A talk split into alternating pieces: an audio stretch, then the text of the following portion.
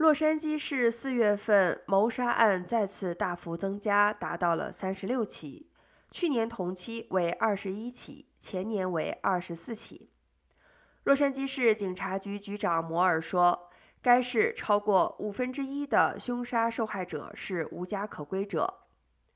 洛杉矶市警方的最新数据显示，凶杀案达到了十五年以来的最高纪录。专家表示，虽然新发布的数据显示暴力事件急剧升级的情况可能逐渐趋于平稳，但是发生率仍然高于过去几年，是二零零六年以来的最高纪录。截至四月三十日，洛市总共发生一百二十二起凶杀案，比二零二一年同期多六起。是二零零六年以来的最高纪录。